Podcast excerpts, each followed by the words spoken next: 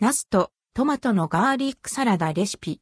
くるみのコクと香ばしさ、パクチーの爽やかな香りプラス。ナスとトマトのガーリックサラダレシピ。柔らかなナスとジューシーなトマトの対比に、ニンニクの風味、パクチーの爽やかな香りが広がります。くるみで食感とコクをプラス。ナスとトマトのガーリックサラダ。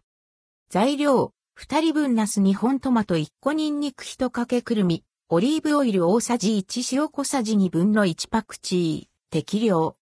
ナスとトマトのガーリックサラダ作り方ナスは2センチメートル角程度の大きさに切る。ニンニクは薄くスライス。フライパンにオリーブオイルを熱し、ナスとニンニクを炒める。ナスがしんなりとしたら火を止める。トマトは2センチメートル角程度の大きさに切り、種をあらかた取り除く。ボール、またはタッパーなどの容器にナス、ニンニク、トマトを合わせ入れ、塩を加えあえる。